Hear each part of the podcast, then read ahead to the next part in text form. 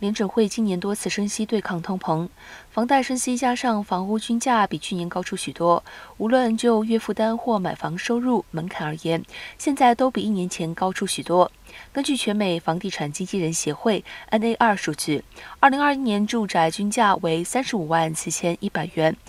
而三十年期房贷利率大约在百分之三，头期款付掉百分之二十，意味着买方月负担约一千二百零四元。截止今年五月，美国住宅中位数价格来到四十一万四千二百元，加上房贷利率升高，九月底这一周来到平均百分之六点七，月负担大约二千一百三十八元，与去年相比增幅近百分之七十八。